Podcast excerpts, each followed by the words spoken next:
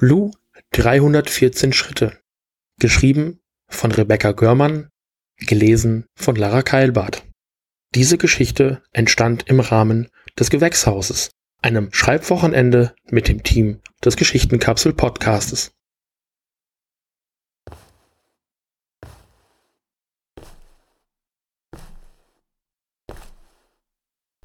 Sechzehn, siebzehn, achtzehn. Vorsichtig setzt du einen Fuß vor den anderen. Andante. Das hast du schon immer so gemacht. Dein charakteristischer, gleichzeitig seichter und doch schwingender Gang sah bei deinem sechsjährigen Ich auf dem Weg zur Schule schon fast genauso aus wie heute. Wenn dich Menschen beim Gehen beobachten, können sie oft nicht verstehen, dass du mit diesem Schwung nicht schneller vorankommst. Aber du bist eben sorgsam. Deine Füße tasten sich vorwärts, als würden sie stets nach den perfekten 11,5 Quadratzentimetern Boden Ausschau halten, auf denen dein Ballen sich abrollen darf. Die Klettverschlüsse an deinen lachsfarbenen Sneakern sehen dabei bisweilen wie zusammengekniffene Augen aus, die im Gegenlicht eigentlich den Schatten einer Hand bräuchten, um überhaupt etwas zu erkennen. Aber es sind Klettverschlüsse an Schuhen. Natürlich gibt es dort keine Hand. Und natürlich sehen sie auch eigentlich nichts. Deine Füße finden ihren Weg trotzdem. Sie erfühlen den Grund. Du gehst, als hättest du nie etwas anderes getan. 81, 82, 83. Dass du deine Schritte mitzählst, manchmal leise im Kopf, manchmal mit voller Stimme und spitzen Lippen, war hingegen nicht schon immer so. Denk nach, Lou. Wann ging das eigentlich los? Kannst du dich noch daran erinnern? Als ob man sich an sowas erinnern könnte, murmelst du vor dich hin, während du allein weiter die Straße entlang gehst. Als ob man sowas vergessen könnte, denkst du. Und denkst zurück an Lou, mit 15 Jahren. Friedrich Ludwig Jahn Gesamtschule Fürstenwalde, Klasse 9d, ein Sommertag. Allerorts große Freude, die siebte Stunde fällt aus. Verabredungen fürs Freibad werden getroffen, ein hastig auf herausgerissenes Papier aus dem Matheheft gekristelter Liebesbrief wechselt die Besitzerin. Ein viel zu warmer weißer Pullover mit einem diffizilen Zopfmuster wird unter dem Pult vergessen. Als letzte noch im Klassenraum verbliebene Person überlegst du, ob du ihn liegen lässt, beim Klassenlehrer abgeben oder einfach mitnehmen solltest. Noch während du nachdenkst, greifst du unwillkürlich nach dem weichen Kleidungsstück und versenkst deine Nase darin. Du magst, wie Menschen riechen. In deinen Gedanken werden Gerüche zu Melodien. Der Pullover riecht nach einer Solosonate für Klavier, zärtlich und fröhlich. G-Dur vielleicht. Oder doch ein prächtiges D-Dur? Auf der Innenseite deiner geschlossenen Augen brennt sich eine Notenlinie ein. Ein Zweivierteltakt. Ein sich wiederholendes Thema, das sich an runde, vom vorbeifließenden Wasser glatt geschliffene Kieselsteine denken lässt. Du summst. Hm, Musik. Niemand ruft deinen Namen, bevor der erste Schlag gegen deine Hüfte dich erst aufstöhnen und dann zusammensacken lässt. Wer da auf dich einprügelt, siehst du nur durch einen verschwommenen Schleier. Du hörst ihre vielen Stimmen. Sie tönen so etwas wie pervers und schon immer gewusst. Oder Luke eilt sich an anderer Leute Schweiß auf. Du summst. Als du später nach Hause gehst, hämmern die Schläge in deinem Kopf weiter, wie auf einer Pauke. Aber die Schläge, die benutzt werden, sind nicht aus Filz oder Leder, sondern aus Knochen. Das Fell der Pauke ist zum Bersten gespannt. Die Melodie ist keine Sonate mehr, sie fühlt sich nach Requiem an. Das Lu-Requiem. Überall Auflösungszeichen. Das alles verwirrt dich. Wo ist die zärtliche Melodie von vorhin geblieben? Also zählst du die Paukenschläge wie ein Metronom, dessen Pendel auf dem Klavier bedrohlich hin und her schwankt und dich dazu zwingt, den Takt zu halten, obwohl du das Tempo eigentlich lieber variieren würdest.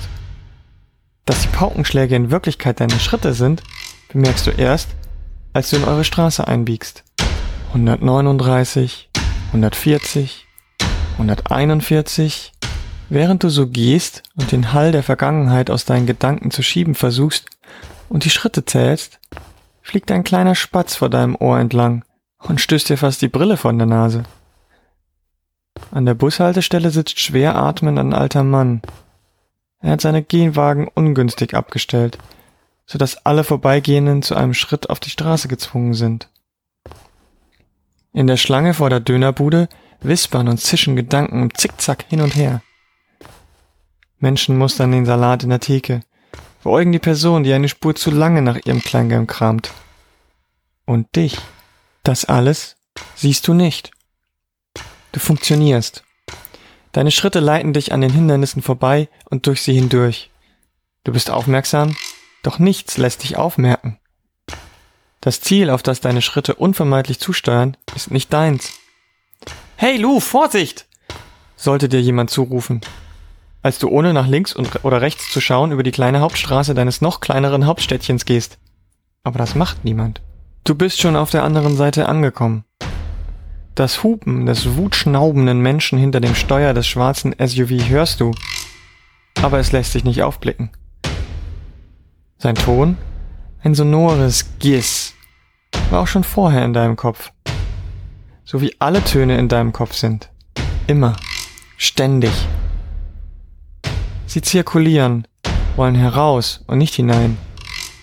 Vielleicht auf ein Notenpapier, vielleicht direkt auf die Tasten eines Klaviers. Und wenn das gerade nicht geht, dann summst du sie eben. Eine Variation über Giss, ein wütendes Crescendo. Und während der SUV mit quietschenden Reifen davon braust, schreitest du weiter voran. 204, 205, 206. Ist dir eigentlich nicht kalt, Lou? Guck dich mal an, du zitterst. Und deine Lippen hatten auch schon mal mehr Farbe. Fast unmerklich wiegst du dein Kinn von links nach rechts, fast als würdest du verneinen.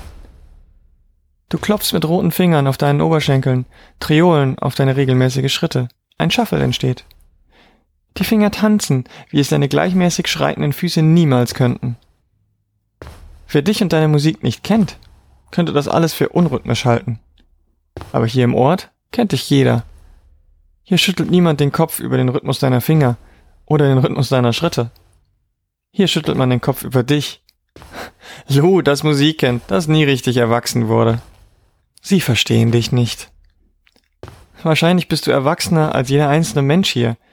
Vielleicht sogar erwachsener als die 96-jährige Frau Marsch, die dich vom Ende der Gasse, durch die du gerade geläufst, kritisch mustert.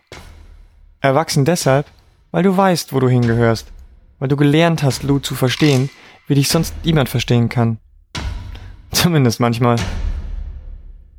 Erwachsen auch wegen der Blicke und wegen der Schläge und wegen der Blicke, die sich wie Schläge anfühlen.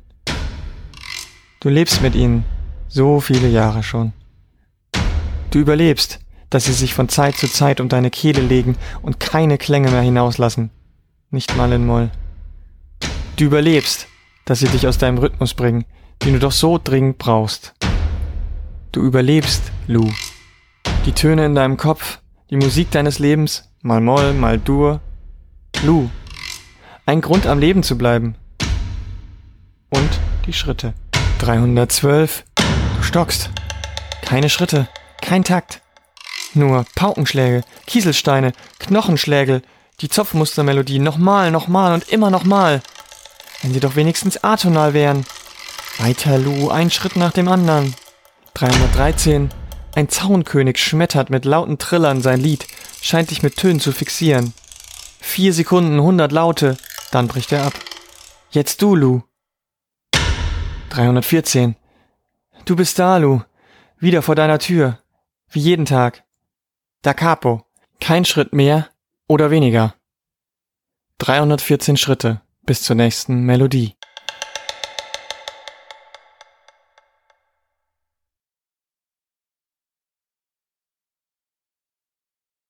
Musik